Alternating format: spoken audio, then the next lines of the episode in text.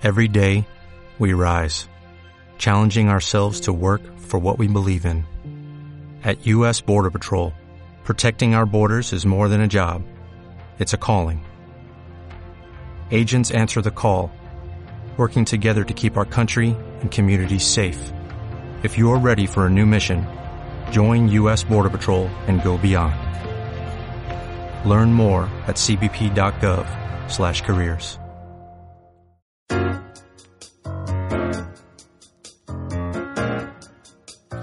El estudio podcast es un espacio en donde nos sentamos a conversar con algunos profesionales destacados en el mundo del diseño, arte, emprendimiento, tecnologías e innovación.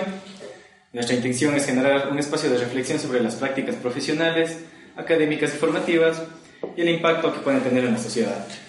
Y bueno, hoy para el, para el episodio del estudio podcast de hoy tenemos a Fabiola Cedillo, fotógrafa y directora de aula, escuela y laboratorio de fotografía.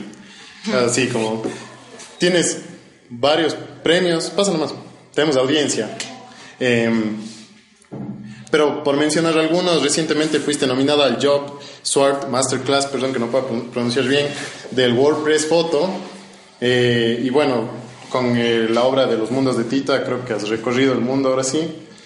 Eh, eso, o sea, cuéntanos más sobre ti, qué, en qué te encuentras ahora, sea en el mundo de la fotografía y no, y cómo, lo que, lo que le, te gustaría presentarle a nuestro público.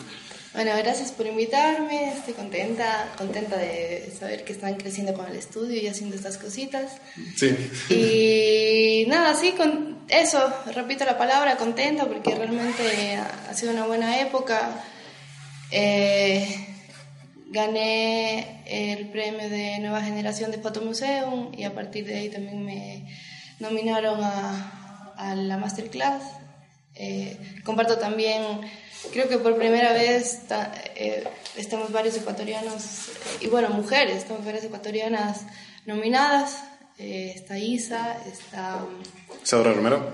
Sí, Isadora Romero, está Joshi Alarcón y no recuerdo el nombre de la otra chica porque no somos amigas, quisiera conocerle, la verdad. Estoy bastante interesada en ver su trabajo, en compartir, ¿no? Que es, es, lo más chévere de hacer foto, digamos. Y de que todo crezca para que seamos más y compartamos más y veamos más historias. Bacán. Muy bien. Eh, entonces, ahora sí, manos a, a la obra. tema directo y ya entrando en el tema que nos reúne ahora hablar sobre fotografía, ¿qué nos puedes contar sobre el, qué está sucediendo eh, en la actualidad en el país y en la ciudad sobre fotografía? ¿Cómo nos puedes contar? Bueno, eso, yo siento que está creciendo bastante. Eh, en Quito, como capital, siempre ha habido mucho más movimiento. En Guayaquil también hay unos muy buenos fotógrafos. Solo que siento que no está todo comunicado, o sea, no hay como una red donde uno puedas, ajá, donde puedas decir, ah, pues yo conozco a este, este, este, y este de Ibarra, y este de, de Lohan, esta fotógrafa de Machala, no sé. Entonces, eh, pero poco a poco eh, están como eh, dándose a conocer más los trabajos, también haciéndose más eventos. Flus es un evento que, que hizo Flus, creo que mezclan como luz y luz, ¿cómo es? Luz, y... luz, la fotografía, no Foto y luz. Foto y luz, claro. Sí, ya, sí. ponemos en la pantalla y entonces eh, lo inició Claudia Carrera, en Quito y fue súper interesante. Yo creo que eso fue como eh, un despertar y un despegue para la fotografía. De ahí pues yo conocí a Isidora, conocí a, a Misha, conocí a, a mucha gente, ¿no? Y vinieron fotógrafos internacionales. Es un festival bastante grande, muy, muy grande, ¿no? Contando con un presupuesto y unos apoyos increíbles. Y, y nada, aquí en Cuenca creer la escuela de fotografía, porque no hay una escuela de fotografía. Eh, sí hay como cursos de fotografía dentro de otras academias. Eh, existe también el fotoclub, que es súper valioso, que existen también esos espacios, eh, no sé si decir como informales de encuentro. existe fotocultura también, que es otro no sé si club, pero va por ahí, ¿no? Se encuentran, hacen paseos, eh, conversan sobre fotografía. Entonces está súper chévere que exista eso y me encantaría que se una, ¿no? O sea, que fotocultura con fotoclub y con aula y con de Quito, que hagan como cosas. Y, por ejemplo, existe la Asociación de Fotógrafos Ecuatorianos. Justo te iba a preguntar de eso. Que eso, claro, que está chévere, pero no es algo que hace cosas en conjunto. Creo que a veces se hacen talleres, pero más es como un catálogo de, todos los fotógrafos. Mm. Entonces está chévere porque puedes consultar eh, de todo tipo de fotografía, ¿no? De todo, no sé, desde artística, eh, retoque, bodas, comercial, todo. Eh, y, y, eso te decía, y si traen, a veces en cursos traen a gente o entre ellos mismos hacen, pero, pero creo que todavía hace falta como educarse, educarse más, no sé si, o, o prestar más atención a eso. Y yo creo que el hecho de no tener bachillerato de artes nos limita porque no nace ese interés. O sea, eh, ya no es porque no, no haya eh, cursos o cosas, sino porque la gente, si existe, tampoco va hacia ellos. Porque es como, bueno, ya, ya, ya. Claro, o, ya hice un curso, soy comunicador, ya hice un curso de foto en la escuela, en la facultad, perdón, y ya suficiente, ¿no? O sea, y me he topado con gente que cuando he abierto la escuela y digo, bueno, vamos a hacer un taller, cosas, me dicen, no, pero yo ya de foto, ya claro, justo tenemos de preguntar, o sea, ¿qué diferencia de eso? ¿no? Como la parte de la afición a lo que es la práctica eh, de la fotografía profesional, de, lo mismo. No sé, ¿cómo, cómo, ves eso? ¿Qué, Yo diferencio esto, como que si trabajas de esto, eres profesional. No, ya y si, claro, y si no trabajas de eso y lo haces como por hobby, por afición, es aficionado, básicamente. Y no importa, yo no pienso que seas estudiado o no has estudiado, porque alguien puede haber estudiado mucho y de repente saca la cámara una vez al mes a, no mm. sé, porque a pasearla y está feliz con eso y no le hace falta más. Y de repente es abogado, no sé, o es otra cosa. Y puede ser que alguien que sea autodidacta y viva de eso, eso es súper profesional, es su profesión. Entonces sí como que creo que eso se aplica un poco a todo, ¿no? Y me hace gracia porque tengo una sobrina eh, y me dice, cuando voy a hacer una foto o alguna tontería que me piden que haga, dice, tú, tú que eres fotógrafa profesional. Entonces me molesta con lo de profesional porque yo una vez le dije, eh, hablábamos de algo de su papá, ¿no? que es economista, y, yo le digo, ¿qué? ¿Economista profesional? y es como abogado profesional, ¿no? ¿Por qué el ser fotógrafo tiene que ser profesional o no? No, porque todavía no entra la fotografía todavía no está considerada como arte, no está considerada tampoco profesión, o sea, está como en el limbo de una... gris la cosa. Ajá, y yo creo que eso pasa también con, no sé si eres dibujante, van a pensar como, ah, dibuja, pero no piensa como, oh, eres pintor, ah, pinta, pero ya, ¿qué eres de verdad? Claro, o sea, no, no, consideran que en realidad eso es ser un profesional, que vives de eso y todo. Mm. Sí, es como, eres ciclista, ah, ya, ¿y pero qué? ¿A qué te dedicas? Ajá, es claro. Como, no, soy ciclista bastante eso, y gano premios y gano plata y tengo auspiciantes y... No, vivo del deporte, es como... Claro, entonces... O sea, sí, sí, sí pasa bastante, creo eso aquí porque... Eh, o sea, eso hemos conversado creo que otras veces. Igual el lío es que dentro del contexto en el que nos encontramos está un poco difícil, ¿no? Vivir de, o sea, vivir de, de, del arte, vivir del deporte, que, o sea, son cosas que en otros lados supongo que se pueden dar con mayor facilidad, a veces aquí hay un poco de limitantes, ¿no? o sea, no es imposible, pero se vuelve un poquito más complicado. O no sé, ¿qué piensas sí, porque la gente no apuesta por ello, ¿no? O sea, hace poco los chefs se pueden llamar como profesionales chef, antes era como es cocinero, ah, mm. ¿entiendes? Y el diseño, pues no sé, hace cuánto, o la ilustración, digamos. Claro. Cosas así que son súper útiles y del día a día. Igual en la informática hay muchas eh, ramas y cosas que están sueltas y que no se consideran como alguien que, esté trabajando de eso, ¿no? Entonces sí, yo creo que también es eh, evolucionar con la tecnología, con las nuevas profesiones, con las nuevas necesidades, eh, que evolucione una sociedad. Y a veces a nosotros nos cuesta aceptar que todo está avanzando y queremos quedarnos un poco con lo que ya conocemos, ya sabemos. Claro, aceptar el cambio y eso. Yo tenía como... hablando de qué es lo que está pasando con la fotografía a nivel local, ¿qué aciertos y desaciertos crees que se han dado? O sea, ya hablamos, existen espacios, existen personas que están en esto, pero ¿crees que haya ciertos, igual, personas, o sea, no vamos a ver nombres obviamente, pero, eh, no sé, personas, espacios, acciones que hayan dentro del contexto local que puedan perjudicar la práctica de la fotografía? Perjudicar. O beneficiar también, o sea, ya desde, desde otra perspectiva, si es que no hay cosas malas, bueno, hablamos de las positivas. Claro, perjudicar, obviamente, eh, quien, si por un trabajo se cobra 100 dólares, ponte, y la persona que llega y te cobra 10, o sea, eso es perjudicar, ¿no? O no sé qué más podría ser, porque de ahí el estilo que hagas, los temas que, que toques, que fotografíes, es está bien, o que haya mucho, o sea, no todo va a ser bueno. Claro, claro. Mejor que hayan cosas para... Y sí existe como, como comunicación entre los fotógrafos eh, de la ciudad, por ejemplo, sobre, no sé, nosotros estábamos justo en ese dilema hablando desde la parte de diseño con otro invitado, de que hay un proyecto para hacer... Eh, un, tarifario. un, tarifario sugerido de, de cuánto se debería cobrar para justamente evitar esos problemas. ¿Crees que existe buena comunicación entre los fotógrafos para evitar estos problemas o no? Me contaba Amado Reyes, que es un profe de la escuela, eh, que sí se juntaron muchos fotógrafos a decir, bueno, a ver, esta foto de comida vale tanto, esta foto de tal vale tanto, si te hacen una... Si te piden 10 fotos, pues ya bajas el precio unitario y haces una. Entonces sí quedaron así, pero al parecer eh, apenas salieron de ahí, ya cada uno volvió a... Claro, y entonces es desleal, pero es desleal con ellos mismos, ¿no? Yo no, no entro dentro de este, decir con nosotros mismos, porque realmente yo sí que hago fotografía publicitaria, pero no, no es mi día a día, ¿no? O sea, yo claro, sí. me dedico más a, otras cosas.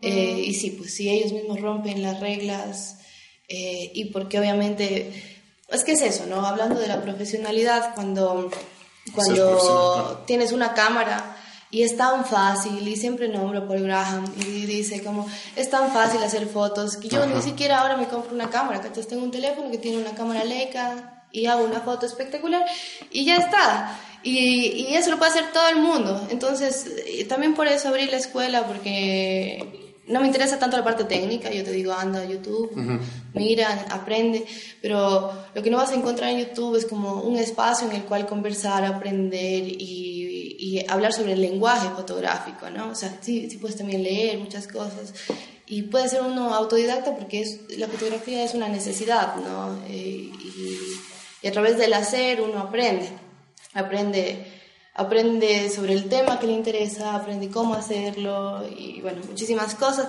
pero sí hace falta como, o al menos a mí me hace falta compartir, yo que sé, con Fernanda, eh, si tengo la oportunidad de, no sé, pues quiero conocer el trabajo de Eduardo Carrasco, quiero conocer el trabajo de Gustavo Landívar, de de los fotógrafos que están aquí, del resto del país, y tengo la oportunidad de salir también, porque es súper enriquecedor saber que uno no está solo, porque realmente es, es, difícil pensar que uno vive de esto, quiere vivir, hacer, hacer lo que te gusta y ser honesto con los temas que tratas, ¿no? Y, y saber que hay mucha gente que está en la lucha y que hace lo mismo, entonces es súper motivador, porque si no ya todos nos hubiéramos ido a la publicidad, al fotoperiodismo o sea, el periódico, a, no sé, no sé, en qué a estar haciendo eh, ¿cómo se llama? Como pasa, estas pasarelas, como sociales. Digamos. Ah, ya, como medio foto social, no sé si se puede definir así. que, no es, claro. que no está mal, pero si tú quieres expresar otra cosa con la fotografía, estar en esos espacios es un poco frustrante. Yo trabajé, eh, fui fotógrafa del alcalde y claro, hacía fotos que no eran de mi interés personal, no estaba bien hacer las fotos, pero ya pasaba 10 horas con la cámara y ah. cuando llegaba a casa no quería hacer fotos, entonces sentí que perdí lo que más me gustaba hacer, que era hacer fotos, y debo pasarle a un escritor, ¿no? O sea, que te pongan a escribir cosas que, no sé, que quizás no te gustan y todo tu imaginario queda aplazado. Mm. Eh, Sí, pues entonces ahí decidí, dije, bueno, quizás, quizás prefiero hacer otra cosa y hacer las fotos que me gustan. ¿no? Y, ya. Y bueno, he conseguido hacer más o menos todo lo que me gusta. Hay un tema que nos hablabas sobre que ya, claro, nosotros podemos ya usar nuestros teléfonos para hacer fotografía. Justo quería entrar en esto del valor de la imagen. ¿Crees que se ha devaluado por este tema de que todos pueden hacer y cualquier tipo de fotografía al alcance? En cuanto a la profesionalidad de la foto, que, no, que nos planteabas esto de que no, no fotógrafo profesional ni nada, sino... Al contenido. Exacto. Eh, a mí me parece bien que hayan tantas fotos, o sea, porque eh, yo puedo ahora mismo poner un país o cualquier situación y va a haber una imagen que represente eso. Entonces está muy bien porque nos abre puertas al mundo, o sea, una ventana al mundo.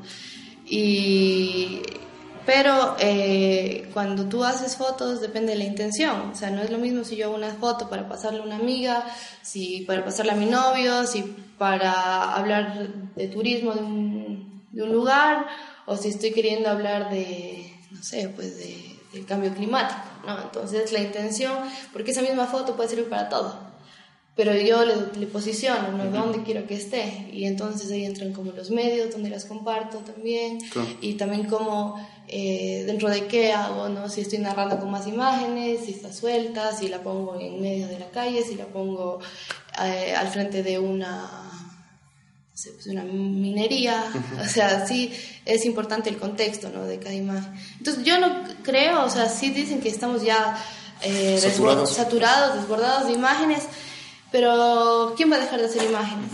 Entonces, lo que quizás hay que hacer es eh, reflexionar acerca de las imágenes, eh, porque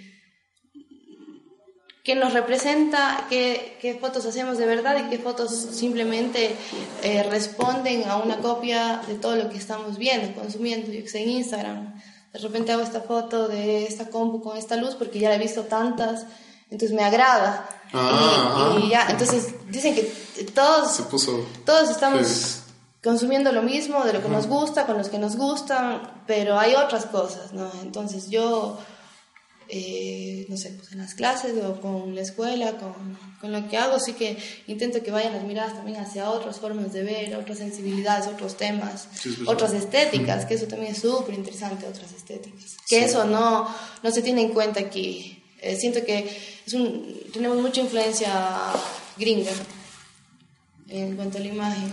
Y bueno, es normal por la migración que uno comenta y todo, pero, pero ya pues. Claro, ya cosas. ¿no? claro. Bacán. Eh, y bueno, ahora, bueno, no vamos a alejarnos tanto del tema, pero tú has tenido como una chévere experiencia con los mundos de Tita y desde ahí a conectarle a una cosa que nos gustaría conversar sobre las fuentes de financiamiento y las oportunidades que existen para mostrar eh, a un nivel más alto el, el, el, trabajo. Bueno, tal vez no, no me exprese bien, no a nivel más alto, sino, o sea, más canales. Más amplio. Más amplio, exacto. Es más amplio, o sea, poder mostrar más, eh, más del trabajo, qué oportunidades hay para quienes están empezando o para quienes no sé, vos, no sé, en clases me has comentado varias veces de muchos fotógrafos que, claro, escogen no mostrar su trabajo porque tienen una barbaridad de, de, trabajo hecho durante su vida. ¿Qué tal una persona que, quién sabe, tiene bastante trabajo y no sabe cómo mostrarlo? Claro, mostrarlo, hacer lo que despegue, así medio. ¿Qué nos puedes contar desde tu experiencia sobre eso? Claro, o sea, eh, a ver, la primera parte era como qué medios de difusión y de apoyo hay. Claro. Eh, bueno, tuve la suerte de ganar los fondos concursables y por medio de, de ese premio, en parte pude financiar eh, los mundos de Tita. No, no todo, pero eso pero fue como el impulso, es que si no hubiese tenido no me hubiera arriesgado todo lo demás, ¿no? Eh, fue loco meterme en eso porque eh, soy autopubliqué, autodistribuí. Entonces sí, no, no sabía en lo que me metía. sí, sí, porque... Sufriste y sobre eso. todo estando de aquí en Ecuador, porque el correo es súper malo, o sea, imagínate, me compraron un libro de Japón y tardó tres meses. Y yo fui a presentar el libro en Madrid y me encuentro con la persona que me compró en Japón, que era una, una persona del mundo de la fotografía, yeah. como editora o algo así. Y me la encuentro en la fábrica, en, en, una exposición que había, y era como, bueno, ya te llegará el libro en unos dos meses, ya tenía ahí. Entonces sí, el correo es así fatal. Eh, y es embarcarme en eso, ¿no? También decidí hacerlo en la imprenta Monsalve aquí, con los medios que tenía, porque pertenezco aquí. O sea, y también porque el proyecto no era algo pretencioso, que quería llegar a, a ningún lado. Más bien me sorprende y estoy bastante agradecida de a dónde he llegado. Y agradecida con, con, con Tita, con, con la situación misma, más que con, no por los premios ni por nada, sino porque realmente eh, ha llegado a muchos lugares y, y pues Tita estaba por ahí, eh, he podido sentir eh, que mucha gente está empática Hacia el tema. y eso es lindo porque es sentir que das algo, ¿no? Y he dado y ha sido recibido y por ende también recibo, recibo yo todas esas respuestas está bien. Era, es lo que siempre digo, ¿no? que yo pensaba guardar todas mis fotos, lo que decías, y no, no mostrarlas, hasta que se presenta una oportunidad de- y eres valorado. Parece que uno necesita un valor exterior que diga, sí, dale, Así que apueste por uno, impulsito. y de ahí sí.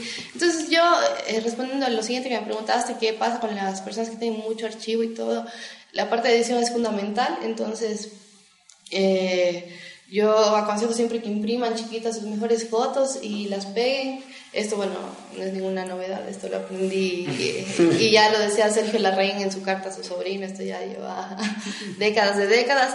Entonces imprimir y, y ponerlas, ¿no? Y ya uno se dará cuenta de qué es lo que le interesa, de qué es lo que trata, de qué está hablando, y por ahí puede tener ya una unidad, porque realmente, a menos que sea revistas de turismo, de viajes o algo de esto, eh, puedes mandar una foto y esa foto puede ser premiada y qué lindo, me premian por esa foto. Pero llegar un poco más allá, ya sí, siempre te piden pues, un pequeño texto de 10, a 5 a- de 10 a 15 imágenes, entonces, y que tengan unidad entre sí. Entonces ahí nos damos cuenta que sí, eh, los proyectos son interesantes, o sea, que tenga un cuerpo de trabajo y interviene la edición. Claro. Y en, y en términos de, de otras fuentes, por ejemplo, están los fondos concursables. ¿Qué otras cosas también hay? No creo que se tiene que eh, estar esperando del sector público, ¿no? Ah, o sea, y, No, no hablo, o sea, pero en, bueno, en estos premios, y bueno, en varios. está, existe Fotoperiodismo por la Paz, que es algo Ya, privado. creo. tipo de cosas. Y, y bueno, ellos van un poco más enfocados al fotoperiodismo, pero está bien, porque también es una manera de visibilizar Claro. y de reconocer tu trabajo. Es como Chévere. tu trabajo está aportando, vale, gracias. Y, y ten, ten dinero para que sigas trabajando en otras cosas más. Entonces es un aliciente. Eh, bueno, después están, eso que hablábamos de los fondos. eh, también hay convocatorias internacionales. Eh, pero también creo que, no sé, hacía Gervasio Sánchez, eh, hay, el, hay un encuentro que se llama, la- eh, que es en Albarracín, entonces es de fotoperiodismo. Entonces Gervasio Sánchez decía que él trabajaba de mesero eh, los nueve meses y en verano, bueno, o en alguna época del año, los otros tres meses se iba de fotógrafo. Y, y así se sustentaba. Él, él es fotógrafo, claro. O sea, y no ha vivido mal, le ha ido súper bien, tiene unas fotos increíbles. Ha contado historias que si él no las hubiera documentado, eh, ¿Quién? no las hubiéramos conocido. Entonces sí, es como querer hacer, igual muchos. Está Manu Bravo también, que ganó un premio bastante importante. Más allá de económico, un reconocimiento por haber estado, ¿no? Él De estuvo- trayectoria. No de trayectoria, él estuvo mm, retenido en una de estas guerras en Medio Oriente. Entonces después fue liberado y, y eso, y él eh, sí, trabajaba para agencias de periodismo, mandaba sus fotos, pero él tenía también sus cosas personales, ¿no? Iba, apostaba, trabajaba, guardaba dinero y pedía a su madre en una entrevista que leí, o sea, hacía lo que sea porque es una pasión y es una necesidad de hacerlo, ¿no? De contar, de estar ahí, de no sé, quizás algún... los- bueno, los fotógrafos de guerra es una cosa diferente, es como que tienen la necesidad de sentirse vivos estando tan al límite de la muerte. Ajá. Pero, pero sí, o sea, el, el que quiere puede, ¿no? O sea, Claro, sí, sí, o sea, era como para una referencia. Hasta si no tienes cámara puede ser un proyecto. Con la postfotografía, capturas de pantalla, si tienes algo que decir... La nueva o- fotografía. Vamos a hablar de eso. puedes también con el celular, no sé, no sé, utiliza la imagen está en todo, ¿no? Como decíamos antes. Claro. Bacán. Y regresando también a esto de que nos decías que sí, en la ciudad tenemos talleres, tenemos cursos o, o no sé, un curso académico universitario. y que no son suficientes si te quieres dedicar a esto y juntarle eso con lo de espacios para hablar sobre fotografía. ¿Crees que a la ciudad le faltan muchos? ¿Crees que se pueda llegar o cuál es el camino para llegar a, a mejorar este tema de la fotografía en realidad? O desde la academia, que se podría...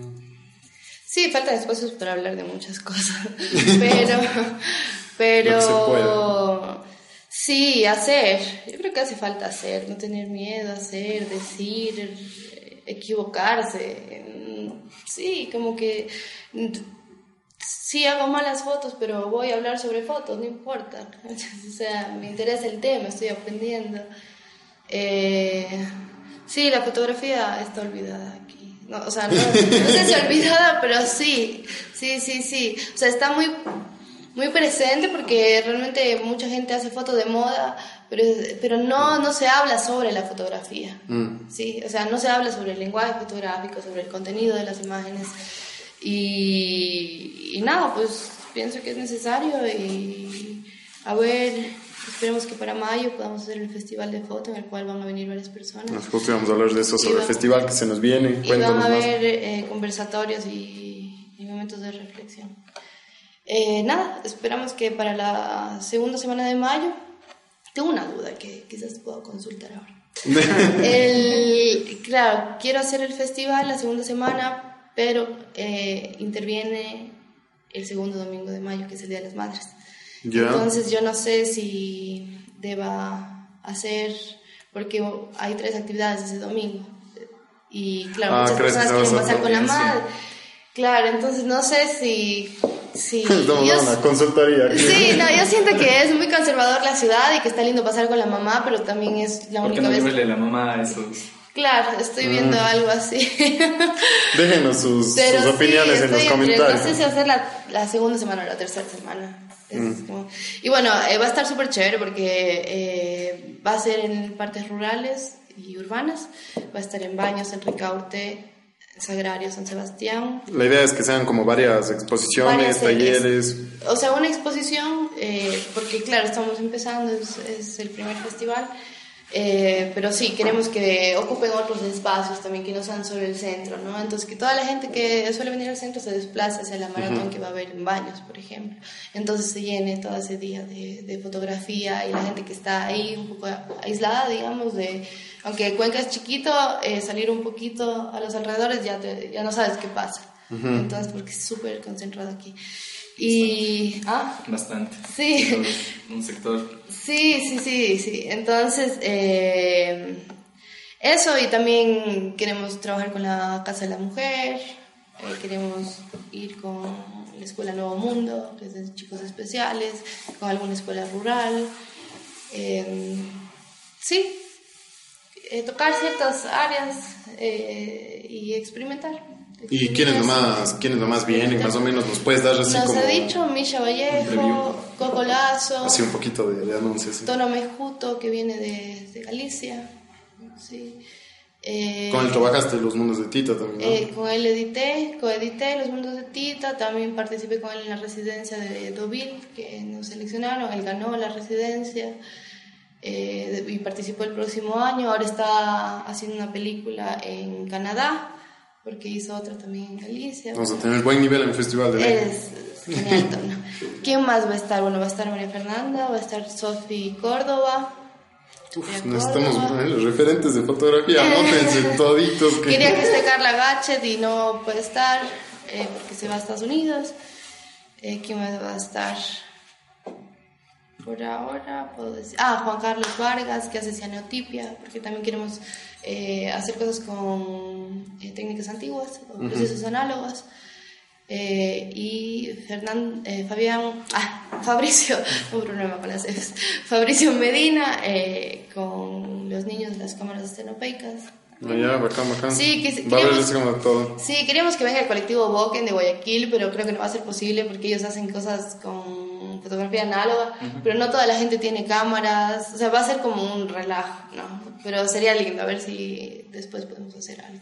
No sé si por esta vez, porque también necesitamos como muchas ampliadoras, muchas... O sea, como que no, no tenemos el equipo, porque es muy complicado encontrar también los materiales ahora. Bacán. En un futuro. No, sí, de ¿Tenemos alguna pregunta de la audiencia? Facebook, Pau. Eh, bueno, creo que bueno, ya estamos medio cerrando. ¿Qué reflexiones finales tienes? Como has conversado de varias cosas, tu apuesta hacia la fotografía análoga también dentro de la escuela, eso me parece como que bastante importante, que haya un laboratorio claro eh, y también ya sobre recomendaciones que, que te gustaría, no sé, o sea, aprovechando el espacio para personas que se están recién involucrando, gente que ya lleva un tiempo, o para los espacios que ya hacen como una práctica fuerte de fotografía, como tú dices, el problema no es que sea la foto de moda o la foto comercial, que o sea, también es necesaria, sino también qué se está hablando y reflexionando sobre la imagen que se produce. Sí, yo creo que eh, yo recomiendo mucho que dejen de ver fotos. ¿Ah, Sí, porque, yo qué sé, nos llenamos de imágenes, imágenes, imágenes y que después queremos repetir. Entonces a veces sí está chévere darse un tiempo de no ver, no ver y leer mucho, ver pelis, escuchar música. Eh, hacer que nuestra imaginación cree esas imágenes, ¿no? Y, y ahí salen conceptos nuevos. Hablo referente a moda, ¿no? Porque yo a veces busco a algún fotógrafo de aquí de Cuenca, cojo una imagen y jalo a las imágenes de Google y que te salgan algunas parecidas y hay 200 mil y digo, esto puede ser hecho en cualquier parte del mundo, no nos pertenece, no, no nos identifica y desde la moda es tener un poder súper fuerte porque entras por la parte estética pero inconscientemente puedes también trabajar un tema tuyo una idea o, o no sé, puedes tener una marca no sé, ustedes como diseñadores eh, harán algo, no sé, desde la firma a veces uno ya da sus... Da, o sea, tiene su estilo, digamos. Su, sí, sí, su identidad. Su identidad, sí. Y, y que puedo, eso, eh, que se nutran de muchos espacios más, que conversen con gente que no sea de su círculo social, porque también creo que abrir la mente, eh, salen muchos temas, salen muchas imágenes. Eh, y hacer bastantes fotos, porque tampoco existe eso del ser iluminado que coge la cámara, sale, sale cuatro veces y en las cuatro veces ya tienen ahí toda una obra. No, hay que hacer muchas fotos, hay que hacer muy malas fotos para que después vengan las más o menos fotos y después las buenas fotos. Las buenas fotos que no significa que va a tener la regla de los tercios perfecto, ni el HDR, sino las buenas fotos que que bien, entiendo, entiendo muchas cosas y me pregunto muchas cosas a través de me interesa. ¿No? O sea, generar algo es lo, bueno, lo interesante, es el reto, digamos. y, y qué más, y bueno, que, que, vean en las casas de sus abuelos las cámaras análogas. También porque a veces eh, están ahí escondidas bellezas. A mí que me encantaría tener ahí un par de, de, buenas cámaras y de repente están así de adorno. Entonces sí, y que el laboratorio está abierto para quien le guste la foto. O sea, más allá de que haga o no haga un curso, el laboratorio se paga por horas.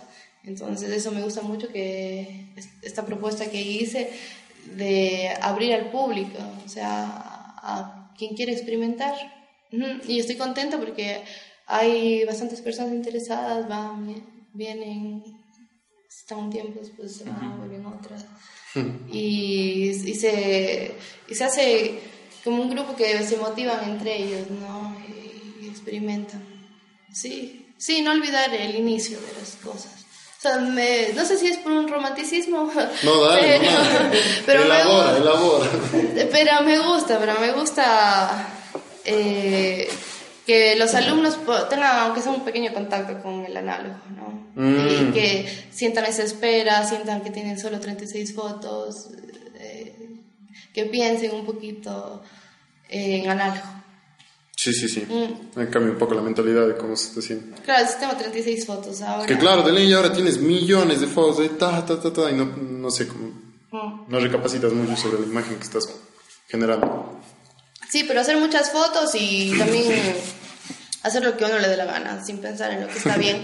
Porque a veces eh, eh, parece que comenzamos haciendo cosas que puedan agradar a los demás y hay que hacer primero para uno. Y después ya no sé cómo sean las circunstancias, después ya verás lo que haces, pero en un principio hay que ser fiel a uno mismo, porque si no te das ese chance al inicio que no le debes nada a nadie, que no eres nadie. Como arriesgarte más. Claro, arriesgarse. Entonces ya cuando no sé, tienes un nombre o eres fotógrafo publicitario ya no puedes hacer las fotos de, de la basura de tu vecindario porque ya es como, porque Claro, haces ya. Entonces, sí, arriesgarse y hacer lo que a uno le dé la gana y hasta lo que le parezca descabellado. De ley. Sí, justo uno de nuestros invitados nos hablaba del riesgo como factor. Hay que, hay que salir de la zona de confort, hay que salir, hay que salir, hay que salir. lo digo siempre, pero no solo en lo, la- pero no solo en lo laboral, en lo emocional, en lo físico, en todo, correr riesgos. Ah, Riesgos no, claro, o sea, ¿qué más da si tienes 24 años y pierdes el trabajo que odias por intentar hacer lo que amas y después dices, ah, no, no me fue bien? Ya, aunque sea, probaste, ¿cachai? Sí, Eso sí, ya sí. verás cómo retomas, ¿no? Mm. Chéverazo. No. no, sí. Lloremos un poco. ¿no? está, está llorando ahí nuestro invitado. No mentira. Eh, bueno, nada, Fabio, muchas gracias por, por el tiempo y, y por lo que nos has podido compartir en este espacio. De seguro vamos a seguir escuchando más cosas de vos.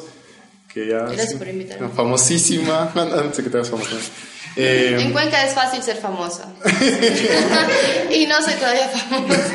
No, ya sabes, siempre te molesto con eso todavía. Sí, sí. Eh, eso lleva, no sé. Bueno, aquí también vamos a poner la, el enlace a tu página para que las personas puedan conocer ah, lo que haces y tus proyectos. Que también nos sigan en nuestras redes. Y bueno, una vez más, muchas gracias por el tiempo y Gracias. gracias. Y sí, ya nos volvemos a ver. Ah, ah, espere.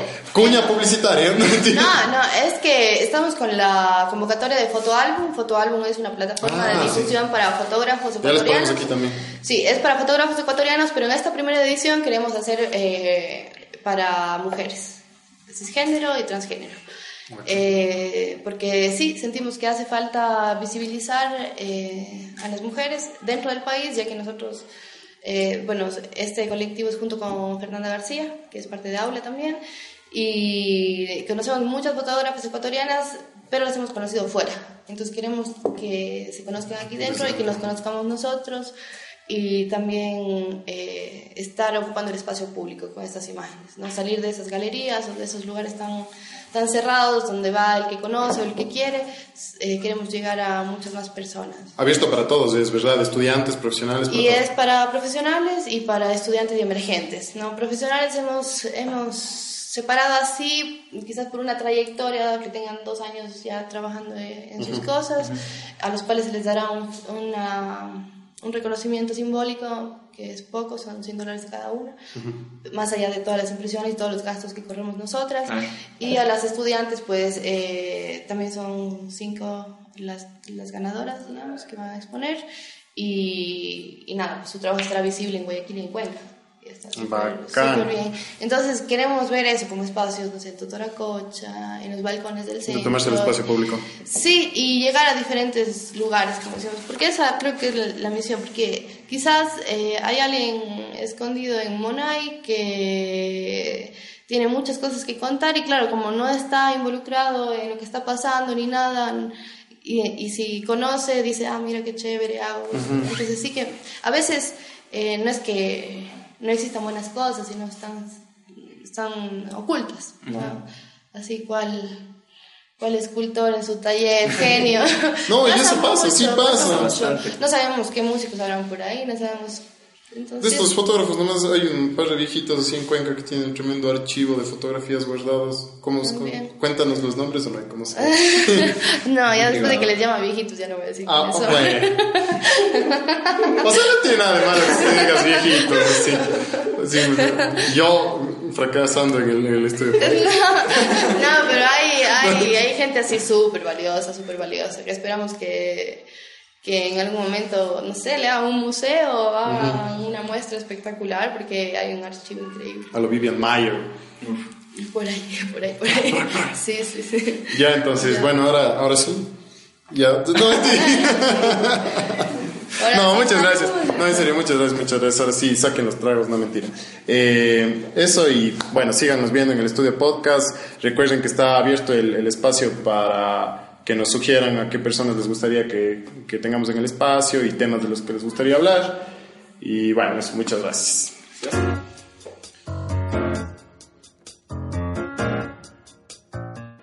As a new Western Union customer, you can enjoy a $0 transfer fee on your first international online money transfer. Send money to your family and friends back home the fast, easy, and reliable way. Visit westernunion.com or download our app today to get started, and your first transfer fee is on us. FX gains apply, not available for credit cards and transfers to Cuba. Services offered by Western Union Financial Services Inc. and MLS 906983 or Western Union International Services LLC and MLS 906985.